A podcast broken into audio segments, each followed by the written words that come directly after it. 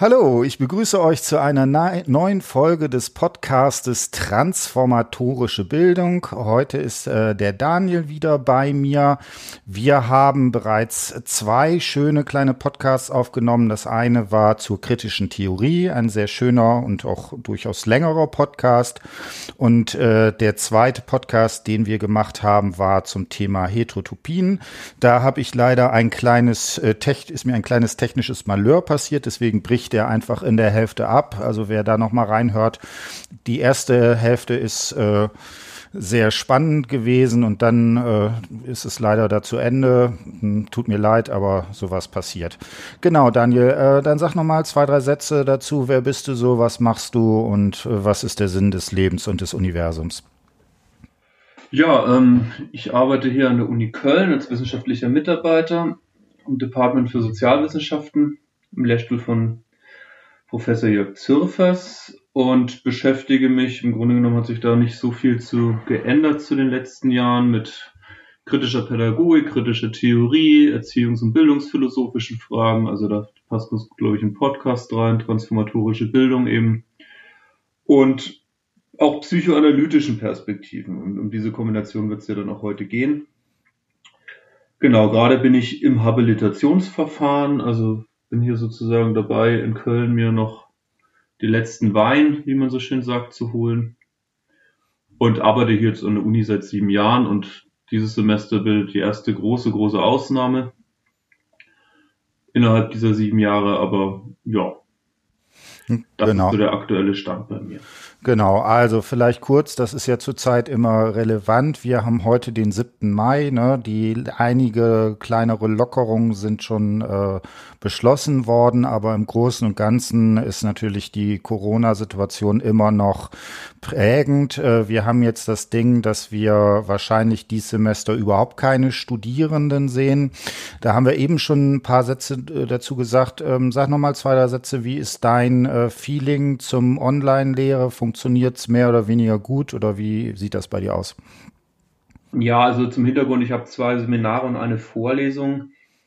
Vorlesung ist wie, wie in, wie in der sozusagen in physischen Realität auch. Man bekommt weniger Rückmeldungen als in den Seminaren und die läuft relativ gut, weil ich es einfach über besprochene Folien sozusagen löse, die Sache. Die ist ja eh nicht so dialogisch angelegt da fehlt mir natürlich tatsächlich trotzdem der physische Kontakt. Also allein, wenn man in den Raum guckt und Leute sieht, das macht was anderes, als wenn man auf seinen Bildschirm starrt. Aber das, glaube ich, läuft und die Seminare, da sind zum Glück hatte ich alle Texte sowieso schon digitalisiert, die da zu lesen sind. Und dann machen wir das sozusagen so gut wie es geht, eben dialogisch mit ab und zu Zoom-Konferenz und eben auch so kleinen Podcasts, die ich dann auf Folien spreche, die über den Text hinausgehen. Fragen, die man sich beantworten lässt. Also es funktioniert ja, würde ich schon sagen, auch die Rückmeldung, die ich immer wieder bekomme, ist, dass es jetzt äh, anders wäre es natürlich tatsächlich besser, keine Frage. Hm, also das ist so auch mein Eindruck. Also ähm, was natürlich schon, was man schon so ein bisschen vermisst, ist eben diese, dieser direkte Feedback, auch dass man sich vielleicht im Seminar mal ein bisschen kabbelt oder dass Studierende mal sozusagen so anders äh, gegen angehen. Das geht natürlich im Real Life irgendwie dann doch besser. Aber mein Eindruck ist auch, also zumindest ist es nicht katastrophal schlimm. Das kann man schon, schon machen. Was ich glaube, was für viele Studierende tatsächlich die größte Herausforderung ist, dass eben sowas wie soziale Kontakte fehlen. Also dass man nicht gemeinsam gemeinsam dann nachher noch einen Kaffee trinken geht und mal schnell bespricht, hast du das verstanden oder sowas. Das ist natürlich das, was momentan so ein bisschen fehlt. Aber da müssen wir schauen. Ich glaube, das sieht in Schulen teilweise noch ganz anders aus. Gut, dann würde ich sagen, fangen wir an. Wir haben uns ja heute die ganze Frage nach sowas wie autoritärem Charakter ähm, gestellt. Ähm, tatsächlich ist aber ja die Frage sowas wie, ist das eigentlich jetzt mit äh, Autoritätsgläubigkeit? Wie äh, sieht das aus? Leute, die dagegen äh, angehen. Ähm, das fände ich tatsächlich ganz spannend, wenn wir das an, an dieser äh, Corona-Fragestellung damit diskutieren, weil ich denke, da ähm, werden viele Sachen durchaus äh, sehr klar werden. Machen wir ein bisschen danach ein bisschen Theorie. Ähm, Genau, sag mal zwei, drei Sätze. Was würdest du, welche Phänomene würdest du in diesem Kontext äh, jetzt äh, für besonders wichtig erachten? Ja, es ist tatsächlich nicht so einfach, weil es auch so ein bisschen gegenläufige Phänomene hm. alle unter das Phänomen Autorität, autoritärer Charakter, Autoritarismus fassen kann, die interessanterweise auch gewissermaßen gegen die staatlichen Maßnahmen gerichtet sind inzwischen, ähm, trotzdem autoritär sind. Und das kann man sich vielleicht dann anhand von kleinen Maßstäben irgendwie ähm, klar machen, warum das dann doch autoritär ist, auch wenn die Leute das Grundgesetz unterm Arm dabei haben ich würde sagen, als es begonnen hat, fand ich eine relativ autoritäre Tendenz das Denunzieren. Also, dass man sozusagen überall Corona-Partys gewittert hat und aus der Nachbarschaft dann sozusagen Telefonate geführt hat mhm. und die Polizei gerufen hat. Das hätte ich so eine klassische Form, als klassische Form erachtet. Jetzt hat sich das ein bisschen gewandelt, würde ich sagen. Und ist die Frage auch, es wäre natürlich interessant, ob das jetzt dieselben Leute sind, die früher sozusagen die Polizei gerufen haben, wenn man eine Corona-Party gewittert hat Gleichzeitig muss man ja auch sagen, Corona-Partys sind ein Problem, aber ich glaube, der Begriff sagt, spricht schon dafür, dass es doch eher ein Phänomen das real andauernd aufgetreten ist. Und jetzt wäre natürlich die Frage, ob dieselben Leute, die damals sozusagen die Polizei gerufen haben, nun auf die Straße gehen, eigentlich keine Abstandsregeln mehr einhalten und äh, hinter alledem Bill Gates vermuten. Das ist ja sozusagen der aktuelle Boomer geworden.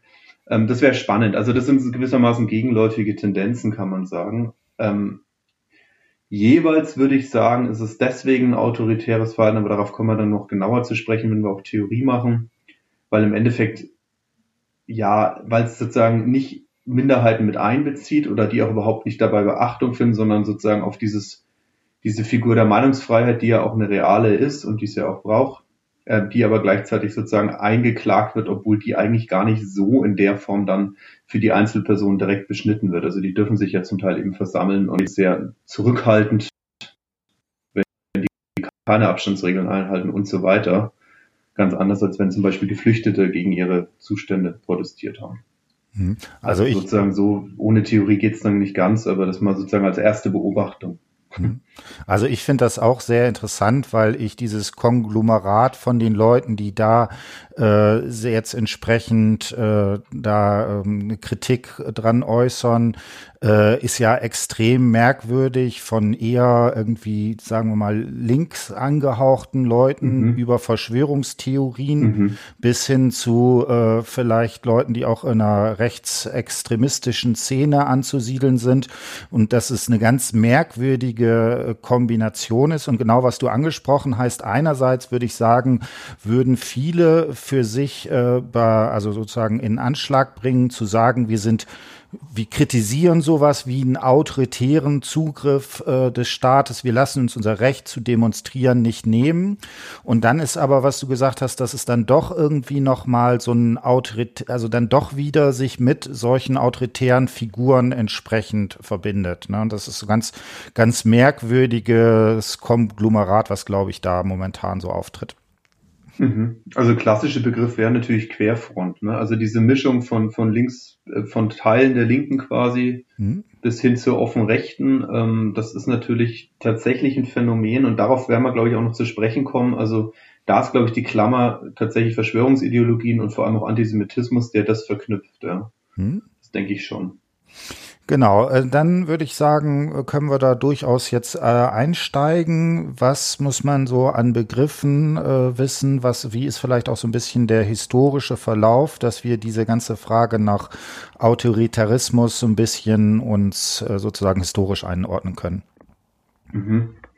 Also diese Forschung dazu ist in den 30er und 40er Jahren entstanden von der kritischen Theorie, die damals im Exil waren, um Adorno und Horkheimer herum, aber auch noch mit der sogenannten Berkeley Group, also da waren noch mehr Personen, Brunswick etwa, äh, Leo Löwenthal und so weiter dabei. Und die haben im Endeffekt die ganz banale Frage gestellt, und die Studie war auch eine Auftragsarbeit, also die dann zum autoritären Charakter war eine Auftragsarbeit von ähm, Jewish Committee, die wissen wollten, wie wahrscheinlich ist es, dass wir so etwas wie NS-Ideologie und den Antisemitismus, der mit da verbunden war, auch in Amerika haben. Also ist es nur ein deutsches Phänomen oder gibt es das sozusagen, könnte das auch in Amerika passieren? Das war quasi die Auftragsarbeit dahinter. Und dazu wurde dann empirisch geforscht. Relativ groß angelegt, also bis heute eine der größten sozialwissenschaftlichen Studien, die stattgefunden hat, mehrere tausend Personen und mit verschiedenen Methoden kombiniert, über standardisierte Verfahren bis hin zu tiefen hermeneutischen Interviews und so weiter, Das Ganze wurde dann skaliert und also da könnte man jetzt wirklich einen eigenen Kurs zu Sozialwissenschaften zu machen, wie das aufgebaut wurde. Ich glaube, das würde den Rahmen tatsächlich sprengen. Unterm Strich war wirklich auch die Frage gestanden, warum neigen manche Menschen sozusagen faschistischen Tendenzen zu folgen und andere wiederum nicht. Das war so ein bisschen das Grundphänomen, mit dem man es zu tun hatte. Und dann kam man natürlich auf Fragen, die auch für die Pädagogik durchaus von Relevanz sind. Also Erziehungsphänomene spielen damit hinein, äh, patriarchale Verhältnisse, der sogenannte berühmte autoritäre Vater gewissermaßen, der als erste Sozialisationsinstanz diese Prägung übernimmt. Ne? Ähm, damit dann auch verknüpft die Fragen zu heute, das ist doch veraltet, das ist doch nicht mehr so, stimmt und stimmt auch nicht. Mhm. Und das war sozusagen ein bisschen die historischen Hintergründe, was vielleicht noch eine interessante ähm, Tendenz ist, also ich halte jetzt hier jetzt alles frei, das heißt, ich vergesse natürlich auch immer relevante Sachen, muss man dazu sagen, dass schon auch festgestellt wurde, ähm, dass diese Marxische, Marxische, sagen wir mal, Utopie, dass sich das Proletariat irgendwann erhebt und für die eigene Befreiung kämpft, weil es ja nichts zu verlieren hat, außer die eigenen Ketten, dass die so nicht funktioniert, sondern dass man eher das Phänomen erlebt hat, dass das Proletariat seine eigene Unfreiheit mit Waffen verteidigt. Ja, also dass die quasi rechts werden. Und auch antikommunistisch zum Teil eingestellt waren. Jetzt wurde daraus auch wiederum gemacht, dass das gesamte Proletariat zu jener Zeit eben total rechts war. Das stimmt auch nicht. Vor allem ist es ein Mittephänomen. Also Jürgen Falter und seine, ähm, sein Forschungsteam hat in den 80er Jahren festgestellt, dass die NSDAP vor allem einen großen Mittelstandsbauch, wie er das damals genannt hat, hatte. Also deswegen auch heute die Studien von Decker und Konsorten, die heißen ja auch Mitte-Studien. Also es ist vor allem ein Phänomen der Mitte, aber es ist eben auch nicht so, dass die Leute, die eigentlich scheinbar ja irgendwie antiautoritär eingestellt sein müssten, weil sie unter den Verhältnissen leiden, diese ablegen, sondern eher das Gegenteil ist der Fall. Die Leute bejahen die Autorität, unter der sie eigentlich auch noch leiden. Das ist so ein bisschen das Phänomen, mit dem man es zu tun hatte.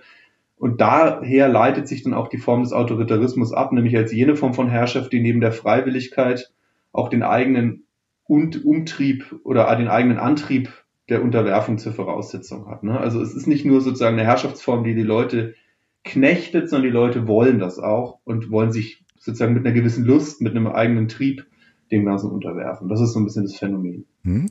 Genau, äh, du hast jetzt äh, ganz stark gemacht äh, die kritische Theorie, auch ein bisschen Bezugnahme auf den Marxismus. Wenn ich es richtig gesehen habe, ist eine der ganz starken Tendenzen dabei auch, dass die sich auf psychoanalytische Autoren beziehen. Ne? Also da ist vielleicht Massenpsychologie und Ich-Analyse von Freud mhm. einer der Texte, die so ganz, ganz frühzeitig das entwickelt haben.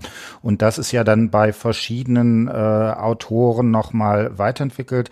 Hast du Lust oder kannst du ein paar Sachen dazu sagen? Was ist eigentlich sozusagen aus einer psychoanalytischen Perspektive, wie kommt es zu sowas wie äh, den Glauben oder vielleicht auch die Idealisierung von sowas wie Autoritäten? Mhm. Also der Freudsche Text aus dem Jahr 1921 ist wirklich sehr zentral dafür, würde ich auch sagen. Ähm, Decker greift den in seinen Studien auch immer wieder auf.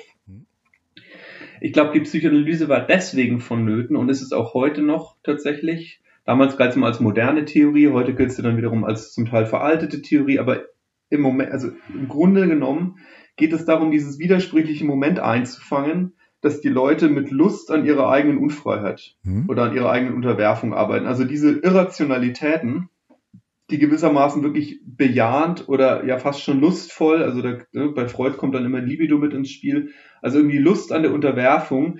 Fromm hat dann auch vom sadomasochistischen Charakter gesprochen, also der nach oben sozusagen buckelt und nach unten tritt und beides mit einer gewissen Lust, also diese Ambivalenz, die wollte man in den Blick bekommen und das, da haben soziologische Erhebungen, die auch immer so eine gewisse Trockenheit haben, nicht ausgereicht, sondern man wollte wirklich verstehen, was, wie ist sozusagen die Subjektform des Faschismus, so wird auch immer der autoritäre Charakter definiert als die Subjektform des Faschismus und die ist im hohen Maße widersprüchlich, denn rein rational gesehen hatten die Leute vom Faschismus nicht so wahnsinnig viel. Also sogar, sogar die, die auf der Gewinnerseite in Anführungsstrichen standen, hatten jetzt erstmal nicht so wahnsinnig viel an persönlicher Bereicherung. Die hatten sie zum Teil natürlich auch. Die Ungleichheit ist vor allem darüber nochmal angestiegen, aber die Mehrheit hat sozusagen darunter im Grunde genommen, wenn man da rational rangeht, auch ein Stück weit gelitten wenn natürlich auch verschieden stark. Sie konnten das Ganze dann noch gratifizieren darüber, dass eben andere noch mehr gelitten haben und die Fremdgruppe immer größer wurde und man sich darüber sozusagen als Eigengruppe, wenn man so argumentieren möchte, überhöht hat. Aber im Grunde genommen rational ist dem nicht beizukommen.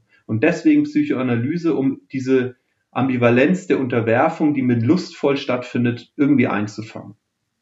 Und das finde ich bis heute ein Phänomen. Ähm, finde ich bis heute auch ein aktuelles Phänomen, dass man irgendwie schon beobachtet, wie die Leute eine gewisse Lust daran haben und auch wie sie einen Hass auf Abweicher haben. Also etwa Leute, wenn wir die Arbeitsform an, annehmen, also Leute, denen unterstellt wird, die arbeiten nicht gerne. Mhm. Seien es Linke, seien es Leute, die nicht arbeiten können, also irgendwie ähm, Obdachlosigkeit oder auch Menschen mit Behinderung, also die nicht so funktionieren können, wie es diese Gesellschaft voraussetzt, dass auf diese Abweicher ein unheimlicher Hass projiziert wird da stellt sich dann schon die Frage, woher der kommt. Und psychoanalytisch wäre das natürlich sozusagen die Gewalt, die man sich antut, um zu funktionieren, die dann gewissermaßen projiziert wird auf Minderheiten, die sich diese Gewalt nicht antun wollen oder auch antun können. Und das ist eine Erklärung, die immer ins Unbewusste reingeht und die immer auch, ja, ein bisschen dieses System der Psychoanalyse zur Voraussetzung hat. Und dass man zu gewisser Hinsicht auch ein bisschen, ja, man muss sich darauf einlassen können. Denn rational geht es erstmal alles nicht auf. Aber das Phänomen ist, glaube ich, schon beobachtbar allenthalben. Hm, genau, also du hast jetzt gesagt, äh, Projektion als eines der zentralen Aspekte. Vielleicht wäre auch noch sowas wie Identifikation als eines, äh, ein zentrales, also sowas wie das Aufbauen eines Ich-Ideals oder Ideal-Ichs. Mhm. Ähm, kannst du noch mal so ein bisschen dazu sagen, welche psychischen Mechanismen sind vielleicht äh, da besonders prägnant und damit sowas wie ein autoritärer Charakter äh, entsteht? Ja, die Grundfigur besteht ja darin zu sagen, also wie finden Sozialisationsprozesse statt? Und die finden natürlich in der damaligen Zeit in der bürgerlichen Kleinfamilie statt, die sozusagen als ja ähm, Führerfigur tatsächlich den patriarchalen Familienvater hatte und der gewissermaßen für die Über-Ich-Bildung zentral äh, ja zentral verantwortlich ist und dass diese Unterwerfung unter diese Vaterfigur sozusagen als erste Einübung in Autoritätsverhältnisse in der frühen Kindheit gewissermaßen stattfindet und dann dieser Vater anstelle des Vaters sozusagen gesellschaftliche Autoritäten treten. Im Faschismus dann ganz klar sozusagen eine Führerfigur als Autorität. Aber man kann natürlich das auch weiterspannen und sagen, ähm, dass es sozusagen sekundäre Autoritäten an der Stelle treten. Das, das taucht auch schon beim Freud-Text aus, aus dem Jahr 21. Also auch sozusagen Institutionen wie etwa Deutschland oder wie die Wirtschaft.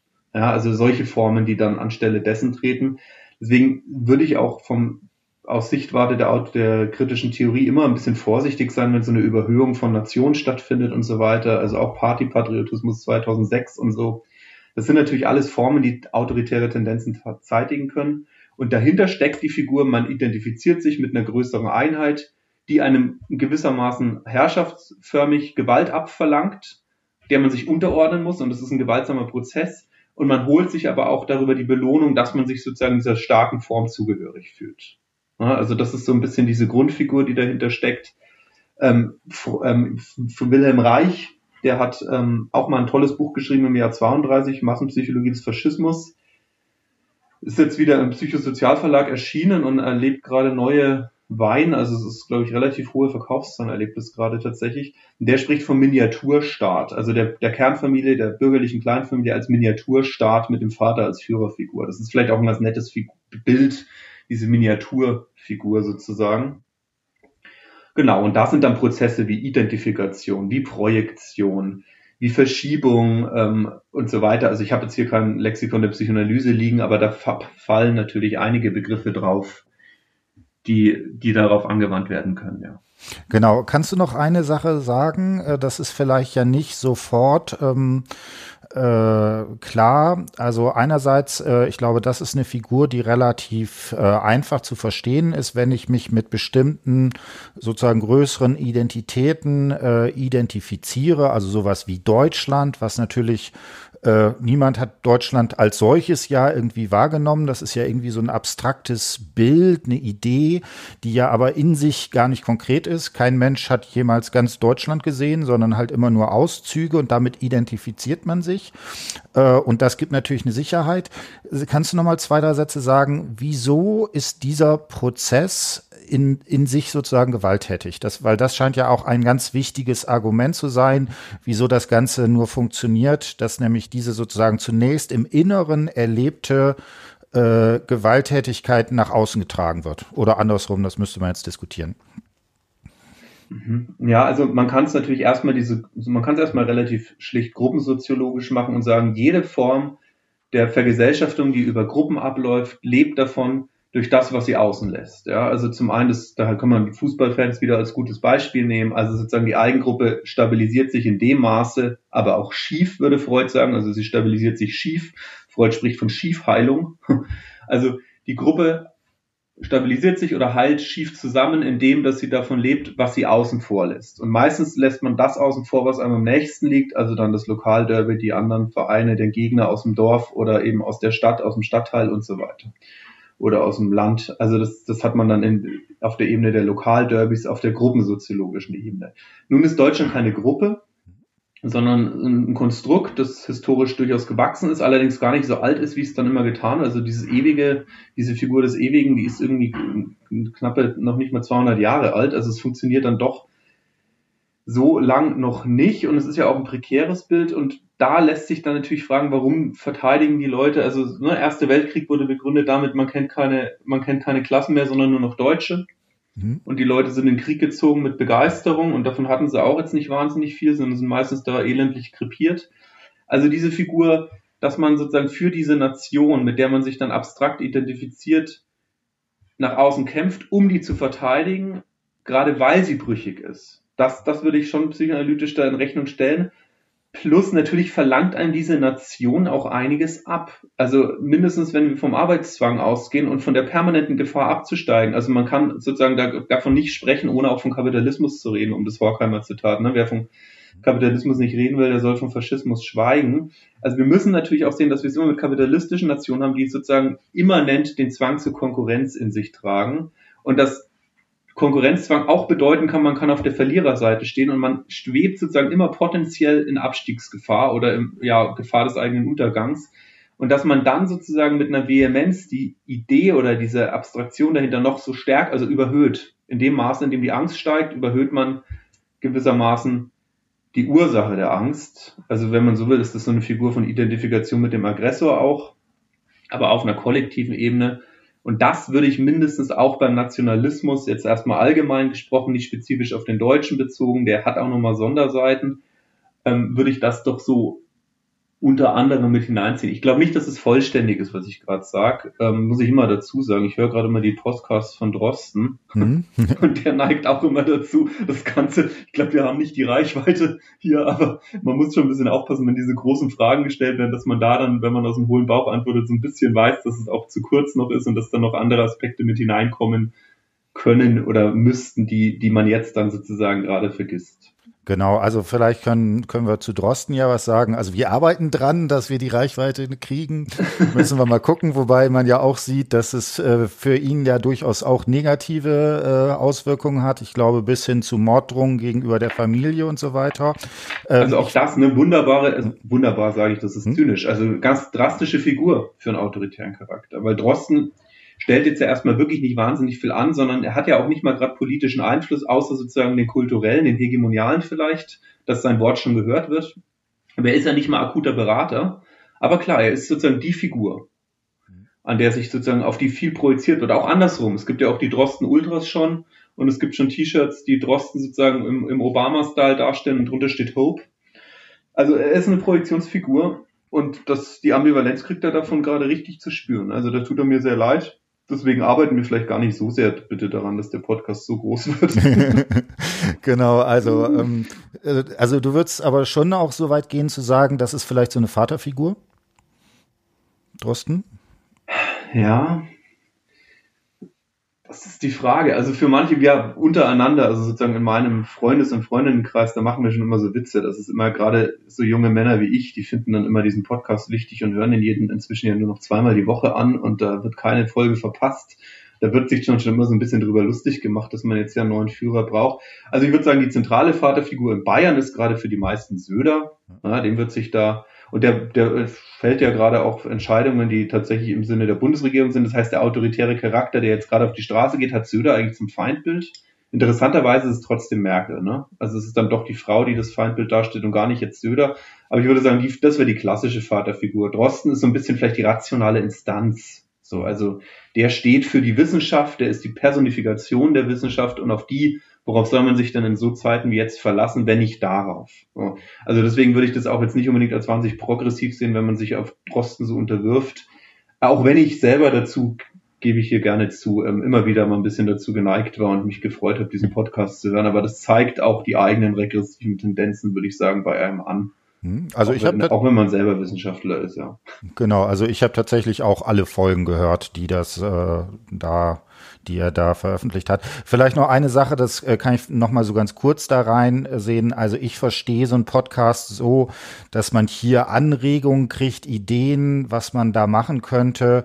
Äh, wenn man dann irgendwann an einem bestimmten Punkt ist und sagt, jetzt will ich es wirklich wissen, dann muss man halt in die Originaltexte reingucken. Und das kann man logischerweise in einem Podcast nie äh, für sich komplett äh, auffangen. Das ist auch gar nicht sozusagen, glaube glaub ich, auch gar nicht die Funktion eines Podcasts, sondern eher so äh, Gedanken, Überlegungen entsprechend dabei ähm, zu bekommen. Ähm, was mich noch interessieren würde, ne, also jetzt, wenn man sich das anguckt, ist halt in den 1930er Jahren diese Theorie entstanden. Damals war es ja sicherlich äh, noch eine ganz andere Zeit, die man damals hatte. Also das heißt, dass der Vater meinetwegen geschlagen hat oder sowas. Das war damals wahrscheinlich noch relativ selbstverständlich oder wurde nicht großartig diskutiert. Äh, wer sich damit auseinandersetzen will, dem kann ich übrigens zum Beispiel sehr empfehlen, das Weiße Band äh, von Haneke, mhm. ne, äh, sich da noch mal anzugucken. Wie würdest du das denn sagen? Sind wir da jetzt rausgewachsen? Ja, das ist die Frage nach dem Veralten, ne? Veralten ja. der Psychoanalyse, Veralten des autoritären ja. Charakters. Dann die Frage, die auch Marcuse gestellt hat, ist anstelle der Autorität vielleicht der Narzissmus getreten? Dazu müsste man, auch das ist relativ kompliziert, ich versuche es einfach und kurz. Also zum einen kann man auch sagen, dass der Narzissmus selbst nicht so ganz unautoritär abläuft. Also der hat immer zwei Seiten. Das Selbstobjekt, das ist das, was wir kennen. Man erhebt sich, also wenn wir es jetzt mit ähm, wenn wir es mit der Theorie machen, ähm, die Otto Kernberg, glaube ich, war es, so entwickelt hat, dann hätte es sozusagen die Figur des Selbstobjekt, also die Überhöhung des eigenen Selbst und drumherum gibt es erstmal nichts anderes. Das ist so der Bilderbuch-Narzisst. Aus Filmen und so weiter kennen wir das. Und dann wird natürlich, wird man nicht müde zu sagen, dass diese Person relativ unglücklich ist, was sie ja auch ist, weil natürlich mit Rosa gesprochen eine gewisse Resonanz fehlt. Es gibt aber auch das, ähm, das, das Größenselbst und das Selbstobjekt. Das heißt, man ordnet sich scheinbar anderen Autoritäten unter und, und lebt sozusagen im Lichte dieser Autoritäten. Also dann hatten wir wieder die Identifikation mit einer Idee oder mit einer Führerfigur. Und das geht in narzisstischer Theorie auf. Und da ist sozusagen mindestens die Verbindung zum Autoritarismus gegeben. Das heißt, also das ist so eine innerpsychoanalytische Debatte. Ich glaube, dass der Narzissmus jetzt dominiert seit den 70er Jahren, auch verknüpft mit den Produktionsverhältnissen ne, und Arbeitskraftunternehmer und so weiter. Man verkauft seine Ware man, jeder ist kleiner Unternehmer seiner selbst. Diese Figuren schließen sich nicht aus mit Autoritarismus. Lutz Eichler hat dazu relativ viel aktuell geforscht, um da vielleicht nochmal einen Namen hier reinzuwerfen. Gleichzeitig zweites Moment, sekundärer Autoritarismus.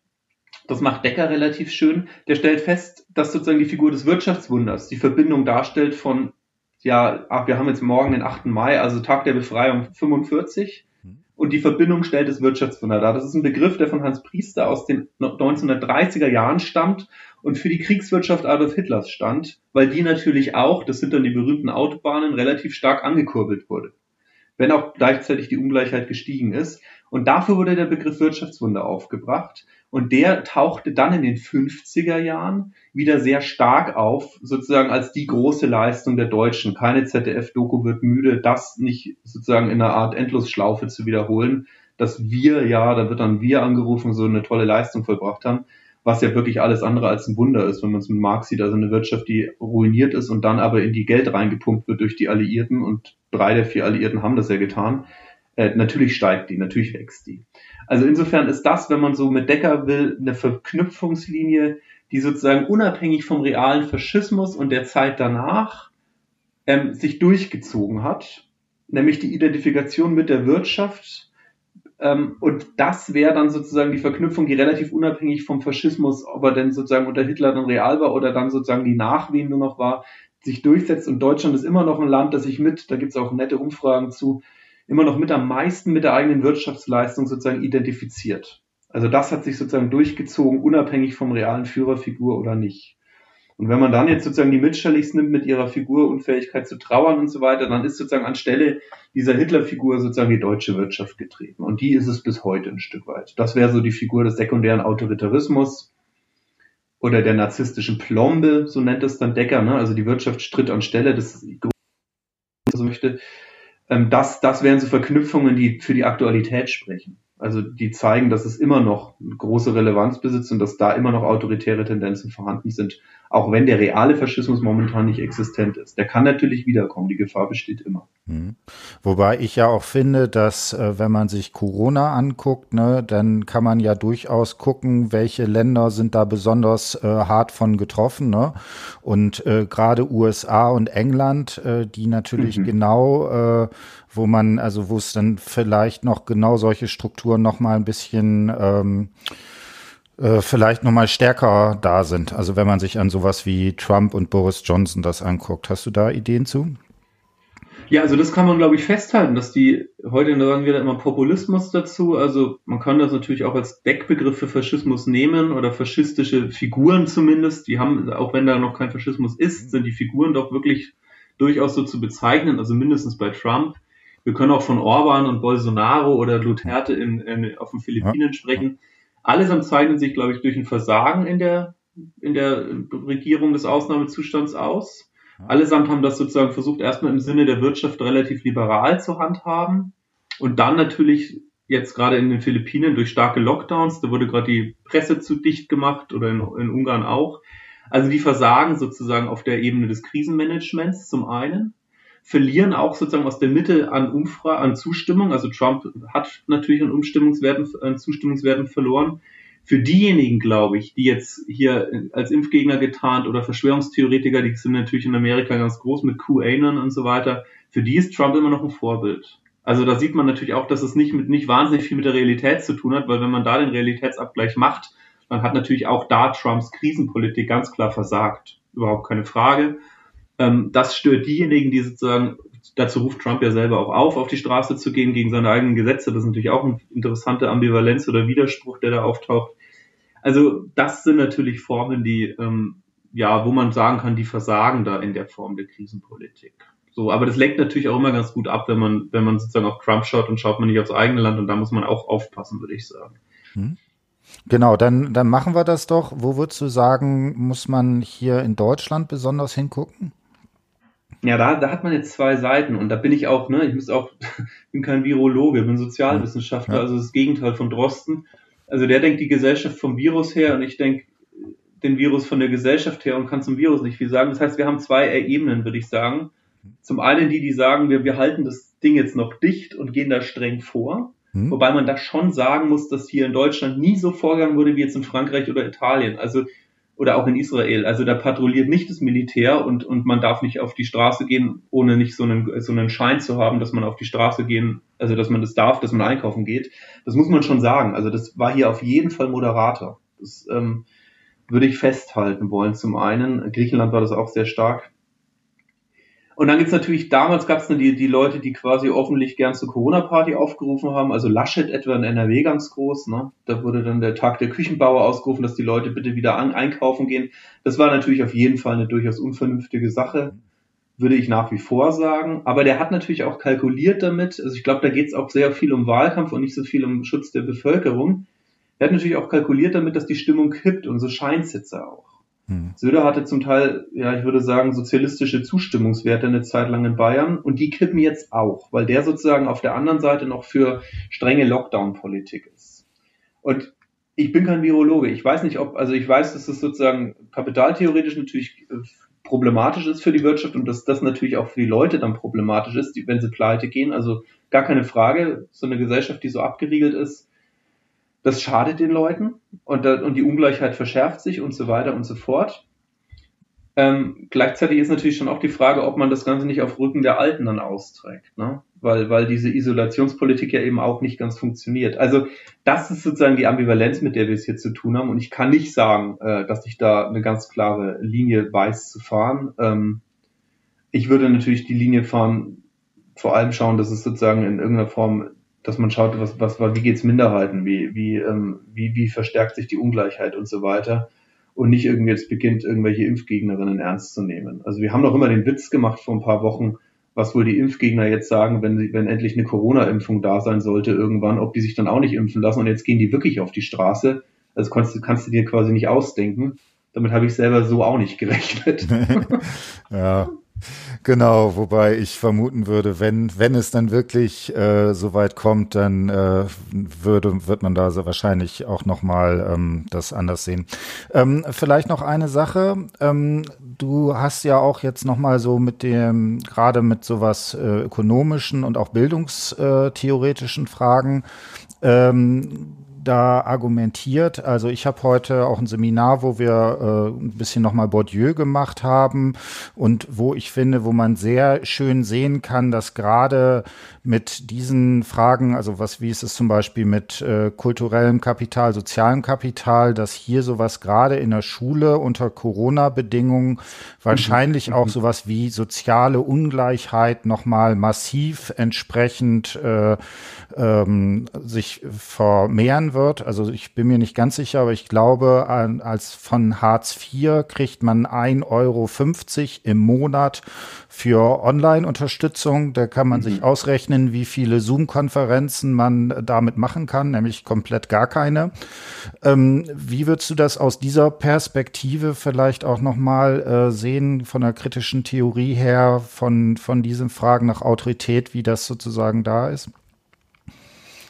Ja, ich würde erstmal das, was du gesagt hast, dick unterstreichen und sagen, dass genau das stattfindet, also dass diejenigen, die ohnehin da nicht wahnsinnig viel haben, unter der Krise am meisten leiden. Mhm. Also das geht ja mit der Größe der Wohnung los. Gibt es einen extra Raum, wo man sich hinhocken kann und ein, eine Zoom-Konferenz macht oder im Unterricht wie auch immer folgt? Oder gibt es vielleicht nur einen Rechner, der auch noch ein System hat und kaum läuft und die Internetverbindung ist Also das sind natürlich alles Fragen, die sich dadurch verstärken. Ähm, das, das ist ein Problem und diese Leute, ich weiß nicht, ob man, also die würde ich jetzt sagen, wenn man es mit Autoritarismus versucht zu verbinden, die haben quasi keine Lobby. Ja? Also die, die tauchen quasi eigentlich nicht in der Öffentlichkeit auf.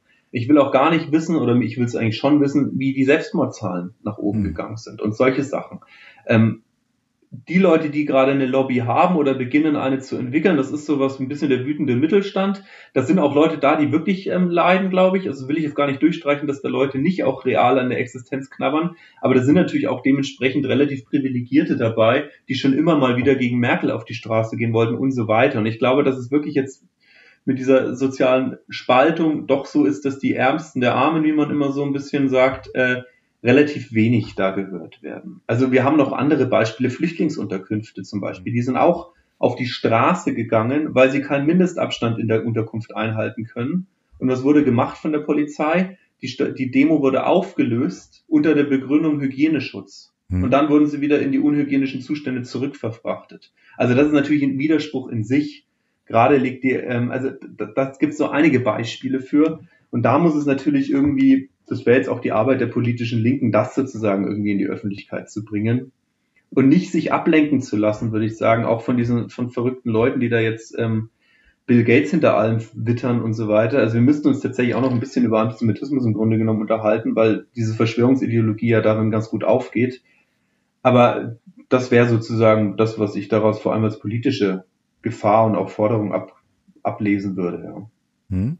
Also das wäre dann halt so genau dieses Argument, dass der autoritäre Charakter irgendwie sowas wie äh, stark auch sowas auf sowas fokussiert, dass es quasi so eine Innengruppe gibt, die man, äh, wo man sich dann dazugehörig fühlt und dann äh, eben alles, was nicht zu dieser äh, Gruppe gehört, man entsprechend, äh, ja, vielleicht könnte man da tatsächlich sagen, auch äh, verdrängen oder abwehren müsste oder so in die Richtung. Genau, innen, innen, außen plus oben, unten. Ne? Also das ist so eine hierarchische Figur auch noch, das ist so eine dreidimensionale Figur, wenn man so möchte.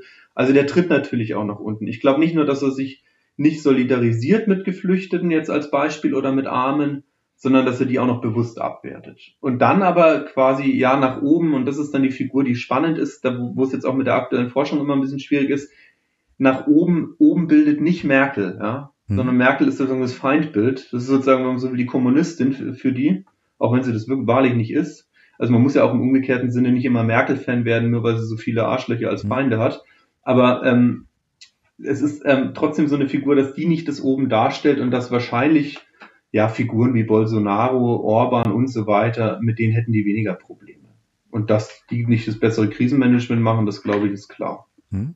Was würdest du denn sagen, was wäre in Deutschland sowas wie das oben jetzt, wenn es Merkel nicht ist? Ist das eine Ideologie, eine Weltanschauung, ein Konstrukt oder worauf würde man sich da beziehen? Dem man sich unterwirft. Naja, ja. der Figur Deutschland unterwirft man sich quasi. Also es tauchen auch immer wieder ganz krude Twitter-Videos auf von irgendwelchen Rechten, die Sachen posten. Also die haben natürlich alle, die hocken alle unter der Reichskriegsfahne. Hm. Und also der, dieser sekundären Figur, würde ich sagen, den sekundären Autoritarismus, der, also der Idee der Deutschland, der wird sich auf jeden Fall bedingungslos untergeordnet. Und das ist natürlich ein rechtes Narrativ, was jetzt nicht neu ist in Zeiten von Corona, aber jetzt sozusagen neu aufploppt. Auch diese ganzen Hygienedemos, die jetzt seit ein paar Wochen laufen, die ersten waren noch sozusagen, ja, geprägt von ein bisschen, ja, so verschiedensten Figuren und da waren auch Hippies, Barfuß mhm. dabei und so weiter. Jetzt tauchen immer mehr Deutschlandfahnen dabei auf. Ähm, das ist natürlich was anderes, wenn in Frankreich Frankreich-Fahnen auftauchen, als wenn in Deutschland Deutschland-Fahnen auftauchen. Das ist ein Unterschied tatsächlich. Und die, das sieht man, die tauchen jetzt auf. In Stuttgart sieht man das, in München war das der Fall. Und da geht natürlich eine komische Melange zusammen. Ich würde sagen, vor allem ist es nach oben gesehen diese Idee Deutschen, unter der man sich sozusagen, unter der Fahne, unter der man sich wirklich bildlich versammelt. Und die stellt eine regressive Gefahr dar. Und dann, dass man nach oben, sozusagen scheinbar nach oben tritt, also Antisemitismus als Sozialismus der dummen Kerls, wie es Bebel damals genannt hat, das sind dann so Figuren wie Bill Gates, die jetzt gerade wieder aufploppen. Und klassischerweise natürlich Soros. Also der ist ja auch Jude und da, da ist natürlich die Figur, die immer da ist. Hm. Ähm, jetzt ähm, ist natürlich immer eine so eine heikle Fragestellung, die ich jetzt trotzdem mal nochmal auch stellen möchte, ist, wie würdest du das denn einschätzen? Es gibt ja ne, die sogenannte Hufeisentheorie. Inwiefern würdest du sagen, gibt es auch eher in so linken Bereichen trotzdem noch sowas wie einen gewissen äh, Autoritarismus. Ne? Also das natürlich, ähm, äh, wenn man da historisch reinguckt, ist es, glaube ich, relativ klar. Wie wäre da, wo, wie kann man das sozusagen auseinander dividieren, äh, diese beiden Bereiche? Mhm. Also eine wichtige Frage. Ich würde die auch auf mehreren Ebenen beantworten. Jetzt erstmal von der rein wissenschaftlichen Seite her. Hm? ist es so, dass natürlich die ursprüngliche kritische Theorie schon den Autoritarismus bei den klassischen Arbeiterfamilien und so weiter gesehen haben. Und das war ja ein neues Phänomen. Also die waren nicht per se gut qua Stellung im Kapitalverhältnis, sondern die waren ebenfalls autoritär. Das hat die aber noch nicht dazu jetzt verleitet, schon im linken Autoritarismus zu sprechen. Dann gab es in der Folge die sogenannte Left-Wing- und Right-Wing-Skala von Altermeyer etwa in Amerika, der das dann sozusagen reduziert hat und versucht hat zu prüfen. Auch Detlef Österreich hat es für Deutschland gemacht und, und Christel Hopf und die haben alle festgestellt, es gibt keinen nennenswerten Autoritarismus von links. Die haben den dann. Oltemeyer hat das zum Beispiel, fand ich ganz interessant. Ich habe mich damit wirklich ein bisschen noch befasst die letzten Tage, weil ich noch einen anderen Vortrag dazu mache. Ähm, der hat dann etwa Leute, die sich in Russland der Sowjetunion untergeordnet haben, als rechts? Also Stalinismus ist sozusagen ja. rechtes Phänomen für ihn, kein linkes, weil er das sozusagen vom Inhalt her genommen hat und gesagt hat, also eine bedingungslose Unterwerfung unter eine Figur wie Staat und so weiter ist kein linkes Phänomen, sondern wäre für ihn eben auch Right-Wing Authoritarism. Und ähm, insofern würde ich sagen, funktioniert das empirisch gesehen. Von der Forschung wurde das immer als nicht nennenswert genannt. Mhm. Jetzt können wir natürlich aber trotzdem sagen, Moment mal, also zum einen aus dem privaten Umfeld, äh, ja, also Sexismus, äh, Chauvinismus und so weiter, so Formen, das sind ja die alle, das sind sozusagen die Subskalen, die da auftauchen immer in der Forschung, die gibt es von links genauso. Und ich würde sagen, als ganz zentrale Klammer, und deswegen finde ich das jetzt auch die relevanteste Form, die jetzt zum Schluss kommt, bezogen auf die ganzen äh, Hygienedemos, die es jetzt gibt, die sogenannten, ist, glaube ich, der Antisemitismus eine Figur, die durch alle sozialen Klassen geht. Also Mitte, rechts, ohnehin rechts, ganz klar, aber eben auch links, zumindest bei Teilen der Linken. Und da fanden ja dann innerlinks auch diverse Spaltungen statt, eben bekannteste wäre Anti-Ims versus Anti-Deutsche, wo eben die Anti-Deutschen ganz stark gemacht haben, dass das ein Problem innerhalb der Linken auch darstellt. Und das ploppt jetzt, wenn man so will, der war nie weg, aber der wird jetzt, würde ich unterstellen, wieder größer. Auch gerade in Zeiten der Krise, nehmen Verschwörungstheorien zu und die suchen natürlich eine Opferfigur und die findet sich dann sozusagen in der Personifikation von Einzelpersonen, Soros eben oder auch Bill Gates. Da wäre jetzt schon die Frage, ob das nicht strukturell antisemitische Figur ist. Und den, den hat man eben auch von links, ja, also von Teilen der Linken immer. Also es ist, man muss, man muss da wirklich die Linke ein bisschen differenzieren. Extremismustheorie an sich, äh, Barkes, Jesse und so weiter, die die entwickelt haben, die machen natürlich unstatthafte Gleichsetzungen. Also Gewalt gegen Gegenstände, wenn man so will, also Gewalt gegen Gegenstände finde ich auch ein bisschen ein Widerspruch schon. Also Vandalismus, wenn man so möchte, versus Gewalt gegen Menschen, wenn das dann gleichgesetzt wird, würde ich sagen, kriegt man nicht nur ethisch, sondern auch theoretisch ein Problem. Das wäre natürlich sozusagen die, die Hufeisenform dahinter. Also die, glaube ich, geht nicht auf, aber jetzt bezogen auf Autoritarismus würde ich zumindest in Teilen der Linken das sehen und auch als Gefahr sehen. Man kann sich dann einfach machen wie heute mal und sagen, das sind keine Linken mehr. Das mhm. halte ich aber für zu einfach bezogen auf den Antisemitismus, sondern ich würde es als Gefahr sehen und man, dann kennt man, also ich meine, ich kenne jetzt empirisch nicht wahnsinnig viele Rechte, mit denen ich im Alltag zu tun habe. Hm? Ich kenne leider Gottes ein paar empirische Rechte auch so, aber nicht, nicht aus meinem Alltag, aus dem Freundeskreis. Aber umgekehrt kann das dann natürlich schon passieren. Und wenn man gerade Mitte-Links-Spektrum sich ein Stück weit bewegt, wie es in den Sozialwissenschaften ja häufig üblich ist, dann können dann Leute, glaube ich, über den Weg laufen, mit denen man dann ganz krude Gespräche plötzlich gerät die dann einem das Labor mit Namen und Adresse nennen, wo der Virus sozusagen entwickelt wurde, aus welchem Grund auch immer, ja. Ja, ähm, genau. Ähm, sag, sag noch mal zwei, drei Sätze. Du hast jetzt so sehr stark auf äh, Antisemitismus äh, ähm, abgestellt. Ähm, ich bin da, ähm, also ich finde das also das stimmt sicherlich auch, aber ähm, sind nicht modernere Formen eher dann vielleicht dann doch sowas wie vielleicht äh, Fremdenfeindlichkeit, Rassismus, also ist sozusagen dieses antisemitische ähm, mhm. da entscheidend oder würdest du das eher vielleicht strukturell denken? Ich würde es vor allem jetzt aktuell strukturell denken. Mhm. Ich würde aber auch die Differenz, und das ist jetzt wieder so ein Riesending, wo ich mich fast schon gleich im Vorfeld entschuldigen will, dass ich das jetzt nicht, das ist ein Vor, also ich habe das nicht hier auf dem Blatt liegen, sondern ich halte es frei. Differenz zwischen Antisemitismus und Rassismus ist schon eine entscheidende. Und zwar, wenn man so will, ist Rassismus ein Dominanzverhältnis ja. und, ein, und ein Herrschafts- und Ausbeutungsverhältnis, wohingegen Antisemitismus vor allem eine Art Welterklärung darstellt, ein Welterklärungsmodell darstellt. Und das eine geht gewissermaßen nach unten, also Rassismus als Dominanzverhältnis, und der Antisemitismus, deswegen die Figur Sozialismus des dummen Kerls, das ist ein schönes, tatsächlich eine schöne Veranschaulichung, der geht scheinbar nach oben. Ja, also der, der sucht die Strippezieher, die hinter allem stehen. Der sucht die Figuren, die alles lenken. Ob es der Mossad ist oder Bill Gates oder, oder Soros eben, also solche Figuren werden dann gesucht. Bezogen auf die Staaten, natürlich der Staat Israel, der der schlimmste aller Staaten dann sein soll. Also solche Sachen. Und ich würde sagen, wenn wir es jetzt mit so Corona-Verschwörungen zu tun bekommen, dann geht die Figur, glaube ich, im Antisemitismus, also die schließen sich ja überhaupt nicht aus, Rassismus und Antisemitismus. Ähm, und ich glaube, dass da ein, Zusammenspiel stattfindet, insofern man sozusagen wissen möchte, woher kommt der Virus, also wenn man sozusagen in dieser Denke verharrt, wer hat den erfunden, wer hat ihn in die Welt gesetzt, welche Verschwörung steckt dahinter. Und das sind ja, wie das bei Ideologien immer so ist, es ist ein bisschen ein Kern auch dahinter. Also man findet ja auch im Ansatz vernünftig, also na, vernünftig eben nicht, aber man findet Gedanken, die irgendwie plausibel sind, nämlich natürlich ist die Pharmaindustrie ein Problem und so weiter und so fort. Natürlich gerade die Privatisierung von Krankenhäusern und so weiter. Aber das wird dann sozusagen ideologisch aufgeladen, dass man versucht, da Einzelpersonen für verantwortlich zu machen. Das würde ich als das strukturelle Moment bezeichnen und gleichzeitig ist der Rassismus natürlich virulent. Also bezogen jetzt kein Mensch interessiert, was in, in Moria mhm. passiert. Also außer, also ne, evakuiert Moria ist eine Aufforderung, Leave No One Behind ist eine Aufforderung von linken Gruppen gerade. Die ist natürlich gering und Deutschland hat ja wirklich den Zynismus, ja, wenn man so möchte, vollendet, dass sie 50 Leute aufgenommen haben und das dann ernsthaft in die Nachrichten gebracht haben als große Leistung, da habe ich mir schon gedacht, wow, also so, so schaut's gerade aus. Das sind, das sind gerade Punkte, wo ich sagen muss, das ist, die Leute sind da in Lagern eingesperrt bis zu 20.000 und darum schert sich niemand. Also das ist Rassismus und gleichzeitig wird die Krise mit Antisemitismus auch erklärt, wenn man es jetzt so ähm, auf diese klassischen Items des autoritären Charakters runterbrechen möchte. Ich glaube, die sind schon eine Hilfe, ja. Also ich weiß, dass es darin nie ganz aufgeht.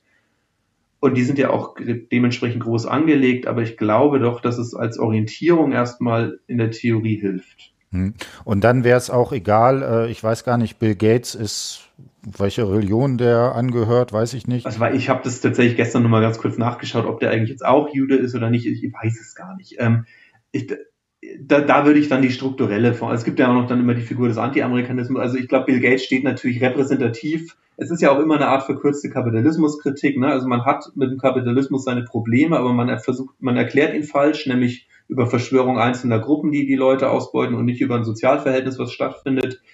Und klar, Bill Gates steht natürlich für den Gewinner des Kapitalismus. Also der hat eine tolle Erfindung gemacht. Mein Computer läuft mit dem Betriebssystem sogar, der ist damit unheimlich reich geworden. Und dann ist er anscheinend auch noch ein ganz netter Kerl, der versucht, alles Mögliche zu spenden und so weiter und lauter Stiftungen hat. Der ist natürlich die, die Reinkarnation des Erfolgs eines Systems, von dem die wenigsten so Erfolg haben wie Bill Gates. Ne? Also deswegen verpasst er da ganz gut in die Figur rein. Ich glaube, das Kapitalismus ist nicht ein Problem äh, wegen Bill Gates. So, das ist, denke ich, klar. Aber ich würde behaupten, dass diese regressive Gesellschaftsanalyse da auch noch mit drin steckt. Gut.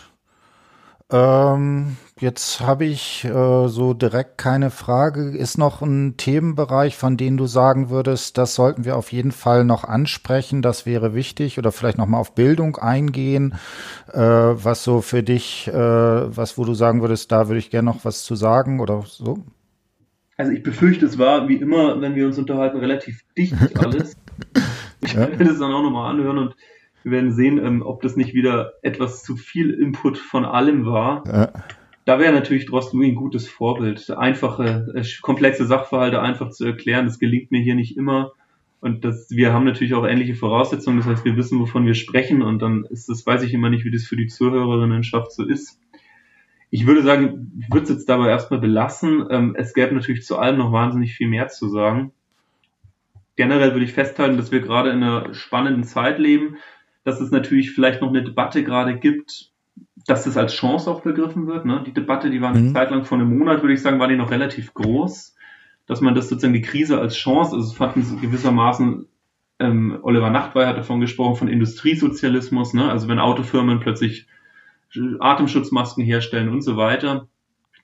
Da wäre ich jetzt von Seiten des autoritären Charakters sehr vorsichtig. Also ich glaube, dass wir, und das wären sozusagen daher auch meine Schlussworte, dass wir in so Krisensituationen, dass da was Gutes draus auf dem Rücken von einem wahnsinnigen Elend sich entwickelt, halte ich für ein bisschen, ja, für einen Trick, für einen psychischen, um die Sache gut auszuhalten. Das entbindet einen natürlich nicht von der Verantwortung daraus versuchen, das Beste zu machen, ja, also nicht nur für sich, sondern auch für die Gesellschaft. Aber ich würde da keine Form des, der Chance sehen. Das halte ich für ein Stück weit für zynisch.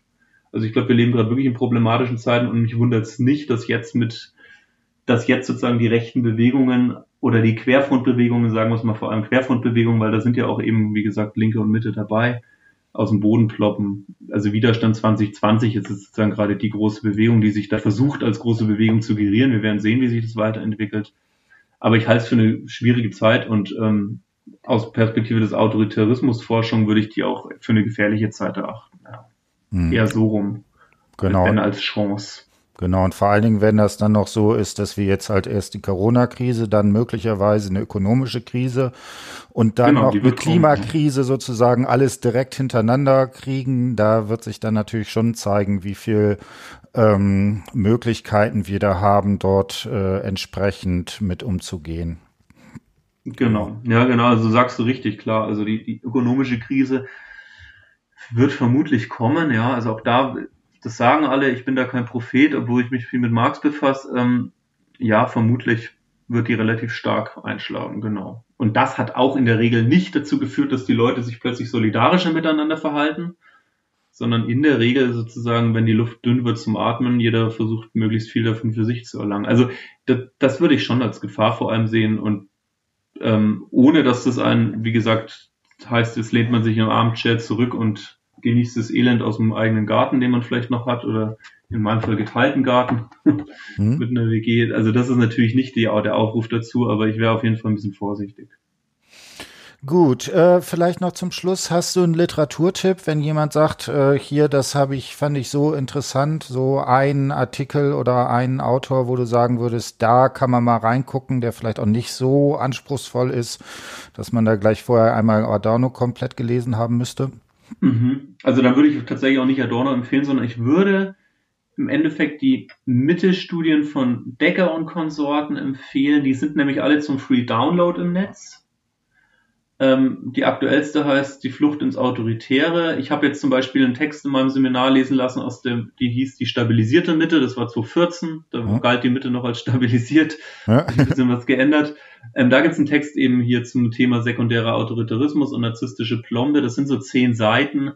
Die lassen sich erstens free, äh, frei runterladen und zum anderen sind, schreibt Decker tatsächlich sehr schön und relativ einfach. Das heißt, ich würde als an Sekundärliteratur, wenn man so möchte, dazu vor allem diese Mitte-Studien empfehlen. Die sind lange Dokumente, da gibt es wahnsinnig viel Statistiken drin, aber da gibt es immer eben auch Grundlagentexte drin. Ansonsten, ansonsten kann ich auch noch empfehlen, es ist gerade ein Buch erschienen dieses Jahr, Kritik des Rassismus von Ulrike Marz in der Reihe ähm, Theorie.org vom Schmetterling Verlag. Auch da gibt es ein Kapitel zum autoritären Charakter und da geht es halt allgemein nochmal um Rassismus, um die verschiedenen Erklärungsansätze. Also ich weiß ja auch, dass du zum Beispiel in deinen Seminaren dann etwa Terkesides und so weiter gemacht hast. Also da ist nochmal ein riesengroßer Überblick drin.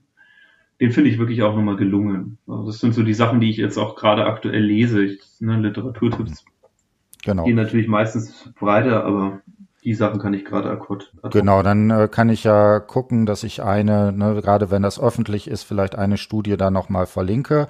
Also, wie gesagt, ich äh, bedanke mich. Es hat mir sehr viel Spaß gemacht, habe viele Anregungen gehabt. Äh, weiß ich nicht, äh, ob das sozusagen, ne, meine Frage, Art und Weise ist ja halt so ein bisschen offen. Das hat, macht ja manchmal, äh, vielleicht ist ein bisschen schwieriger, dass man nicht so wirklich äh, von einem zum anderen kommt, aber so ist mein Eindruck ist, dass äh, viele Leute, die zumindest, also ich glaube, meine Hörerinnen sind im allermeisten Fällen sind schon irgendwie universitär irgendwie angedockt und ich glaube, dass das müsste schon äh, mehr oder weniger verstehbar sein. Gut, dann wünsche ich dir noch eine schöne Zeit und äh, bis demnächst. Bis bald. Dankeschön. Mach's gut.